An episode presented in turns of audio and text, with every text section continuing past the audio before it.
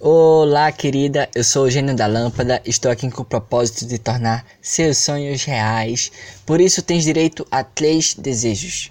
Pode ser qualquer coisa. Só não pode pedir mais desejos porque é trapaça. São apenas três. E fim de papo. Ah, não sei, moço. Não tô no clima, sabe? O senhor pode voltar outra hora. Como assim? Você não tá acreditando? É isso? Eu te garanto. Lhe concederei qualquer coisa ter superpoderes, ficar rica, encontrar o amor de sua vida, tudo que puder imaginar. Ah, sem chance. Eu já aceitei o meu fracasso. Não posso desaceitá-lo agora. Eu realmente não estou entendendo sua postura. Você não tem sonhos, não é? Você é tão jovem, não precisa se retrair. Já disse que cumpro o que disser. Sério? Seríssimo. Tá. Então eu quero não tê-lo encontrado. Não gosto de gente felizinha perto de mim. Tudo bem. Tudo bem. Abracadabra.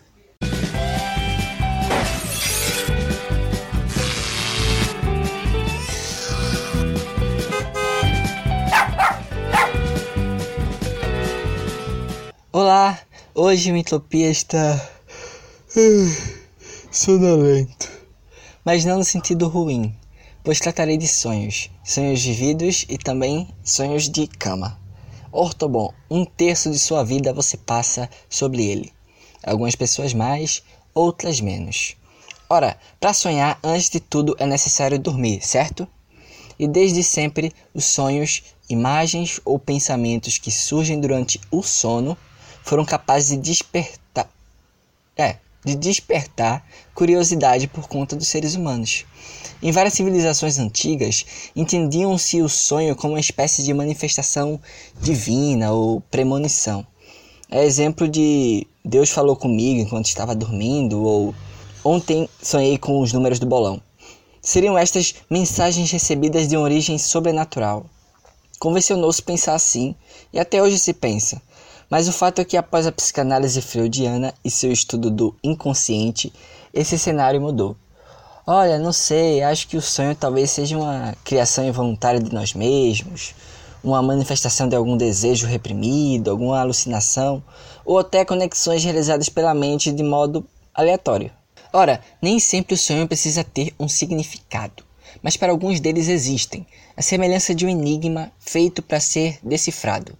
Um enigma que acaba revelando muito da personalidade do sonhador ou sonhadora. Não vou bancar aqui o psicanalista por motivos de despreparo, no entanto, há sites por aí na rede que esclarecem, ou supostamente esclarecem, o significado dos sonhos, além de livros de referência, a exemplo de interpretação dos sonhos de Freud. Ah, eu sonhei com coqueiros. Será que vou ter catapora? Ontem sonhei com minha amiga dançando Rebolation. Será que ela não gosta mais de mim? Sabe, eu vivo sonhando com pessoas jogando boliche de galões de água. Será que finalmente vou enriquecer? O mundo dos sonhos é quase sempre um mistério, e como todo mistério existente que se preze, acaba atraindo teorias da conspiração e gente supersticiosa. É chato, eu sei, mas vou lhe contar aqui uma vantagem de entender os sonhos alheios, em primeira mão, viu? Furo jornalístico. Compare. Manjar dos signos é bom? é ótimo. Daí você já puxa a conversa, joga aquele migué. Ah, eu também sou de Capricórnio. Mas tipo, é um saber que você pode exercer à distância. Agora sonhos não. A análise dele requer proximidade. Ou seja, o analista tem que estar presente no quarto de quem sonha, ou vice-versa, para que o entendimento intrapsíquico seja mais verídico. Ah, eu sonhei que estava perdida no espaço. Aí o que, que você faz? Já puxa. Hum, eu entendo bastante de sonhos. Talvez até consiga entender o significado da mensagem se estiver perto do travesseiro, lençol. Enfim, só acho que surgirão uma tuia de psicanalistas a partir de agora. Eita, nós. Por ela eu parei com os rolê, tô caseiro, deixei pra trás o pegador, baladeiro, dei de presente o paredão pros parceiros, só ouço MC Lençol e DJ Travesseiro. Comparativamente, sonhar sempre foi mais fácil do que lembrar-se do que sonhou. Muitas das informações evaporam já nos primeiros minutos. Não é à toa que há quem escreva no papel ou conte para alguém. sei lá, qualquer método capaz de torná-lo rememorável. No geral, é até raro lembrar-se de tudo, pois o que restam geralmente são fragmentos de cenas e imagens, elementos esquecidos pelo tempo conforme ele passa. Em contrapartida, há aqueles sonhos consolidados ou recorrentes, aqueles que a gente sabe de cabeça, entende? Cada detalhe, textura, fase da vida.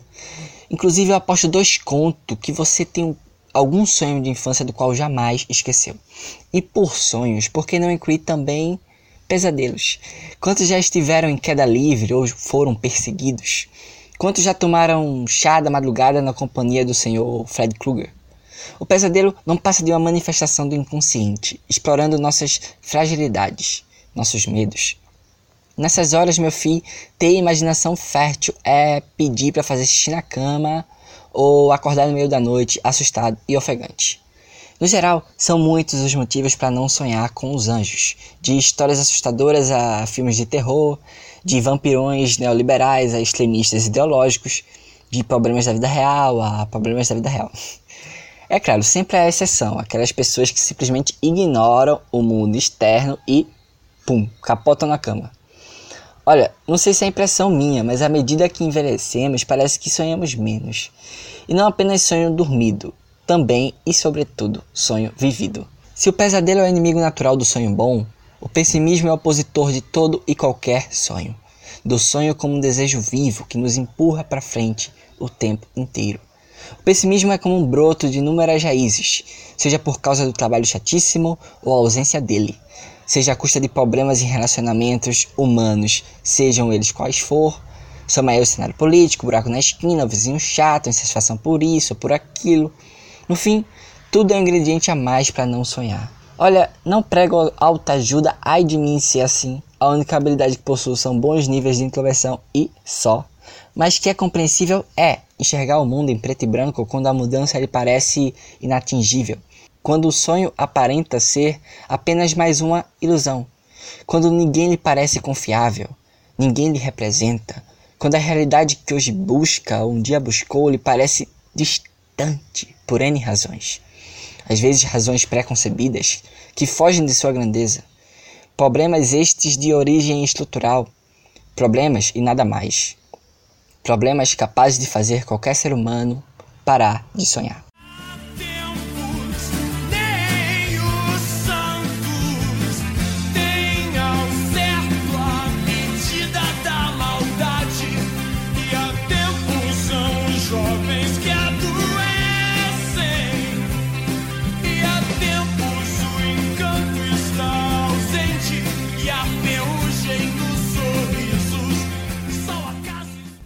Que você vai ser quando você crescer? Em quase tudo na vida, o real simplesmente devora o imaginário. E é o que se espera no atual cenário, sobretudo, onde a renovação, as flores não possuem força para competir. E assim, formam-se filas de desalentados emocionalmente, sem paz, sem pão, sem escola ou pensão, sem emprego ou saúde. Aqueles e aquelas que buscam algo ou alguém para cobrir suas ausências. Alguém que traga menos ideias fantasiosas e mais pé no chão. Seja prático, meu senhor. Diz que não consegue lidar sequer com a realidade. Imagina com esse papinho utópico. Veja, a depender de como se utiliza, a tal praticidade, essa pressa de quem não aguenta mais e deseja algo palatável o mais rápido possível. Essa pressa que muitas vezes leva à simplicidade. Existe problema na segurança? Vamos armar a população, diminuir a lei penal, criar prisões perpétuas. Existe problema na saúde? Vamos privatizar, porque nos Estados Unidos isso, Estados Unidos aquilo. Se seguirmos nesse caminho, no outro dia, pam, as dores cessam. Um sonho realizado, certo? Eu costumo dizer que quem desaprende a sonhar se contenta com qualquer sonhozinho michuruca. É uma sentença provocativa, claro, mas como dito, eu não culpo quem não sonha ou não sabe sonhar. Na minha condição, eu tô negando é nada. Essa é a filosofia. Afinal, só quem pode se dar ao luxo é quem já está nele. E o sonho, como desejo do amanhã, é sempre ambíguo, é sempre arriscado. Ele pode ser real e fazer valer o investimento, mas também pode ser ilusório, apenas gasto de tempo em algo ou alguém inalcançável. No fim das contas, vale a pena sonhar? Vale a pena ter esperança mesmo quando ela parece inexistir? As respostas são sempre de cunho pessoal, lógico, mas vale lembrar que o sonho, a semelhança da vida, é uma ciência totalmente inexata. As probabilidades, as margens de erro sempre irão existir, e ainda assim o sonho continuará orbitando o campo do improvável, até do impossível. Se, conforme o tempo passa, a mente humana criou coisas impensáveis perante suas limitações, é porque alguém sonhou antes, não tenha dúvida. Para um visionário, seja quem for, o coração exerce mais influência sobre a razão do que o contrário. As ideias estão sempre de mãos dadas às paixões do idealizador. Só é ter um pouquinho de cuidado para não ser tão passional ao ponto do sonho se tornar delírio e quixotesco confundir realidade e fantasia, trocar alhos por bugalhos, achar que moinho de vento é um inimigo e por aí vai. Sonhar é importantíssimo, claro, mas também colocá-lo no pedestal e jogar os problemas da vida real assim pro alto, normalmente não é bom, sabe? Ignorar as pendências do hoje, achando que no amanhã vai se concretizar por causa disso, por causa daquilo. Ora, o amanhã nunca vai dar certo se o sujeito não começá-lo hoje. Se o pessimismo não se permite mais o sonhar, abstendo-se do sonho em troca do realismo bruto, o superotimismo tende a inverter essa lógica, trocar o real pelo sonho. Às vezes apenas pelo projeto de sonho ou pela fábula. Como tudo na vida, os extremos tendem a ser problemáticos, né? Por isso eu sou fã do São João. E não é porque eu nasci na data, não. É porque é um feriado que não fica nos extremos do ano, como Carnaval ou Natal. Ele fica exatamente no meio, nem pessimista, nem otimista. É ou não é? Eu tô começando a fabular. Talvez, né? Pouquinho.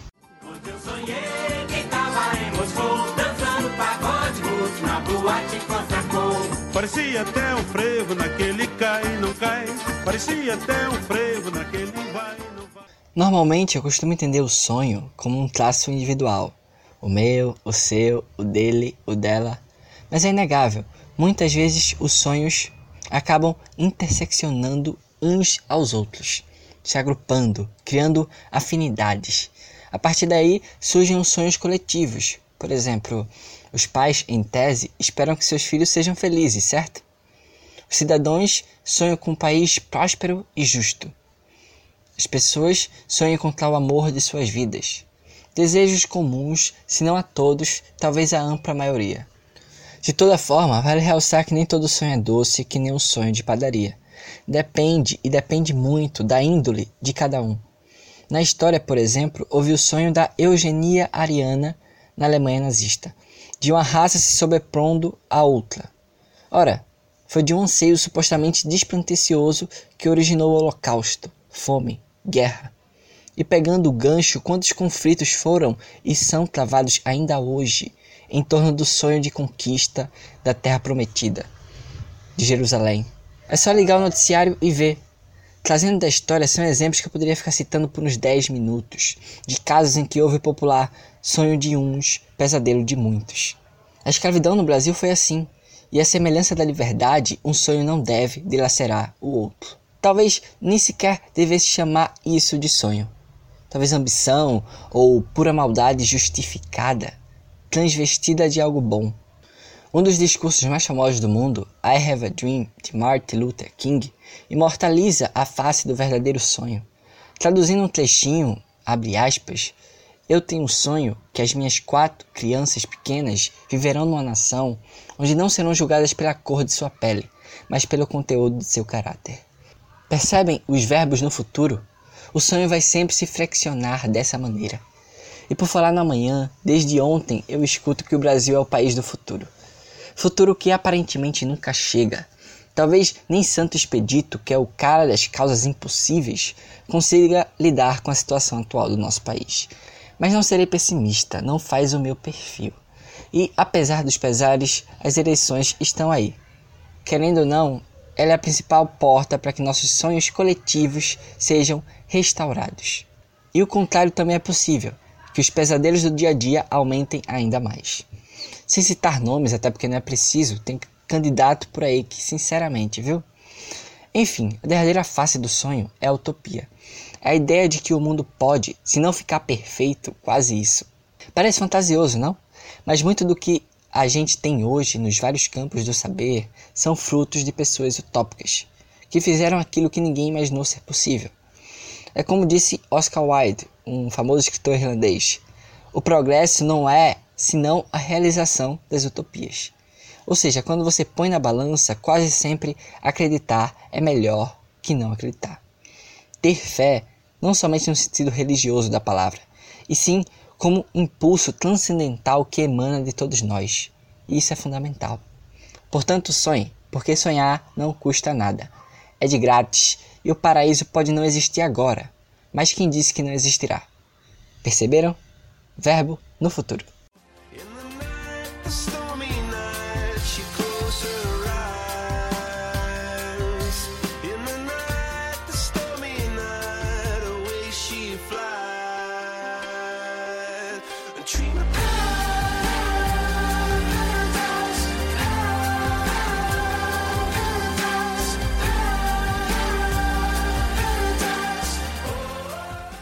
É isso, esse foi o Entropia sobre Sonhos. Vocês já podem voltar a mimir. Desculpa o incômodo, qualquer coisa, e obrigado por ouvi-lo. Lembrando que qualquer equívoco pode e deve me corrigir. Eu já disse que não sou psicanalista, talvez humorista, e olhe lá. Daqui a 15 dias, se tudo der certo, nada der errado, eu volto com um novo tema aqui no Caixa de Brita. Obrigado novamente, reis e rainhas, e tchau!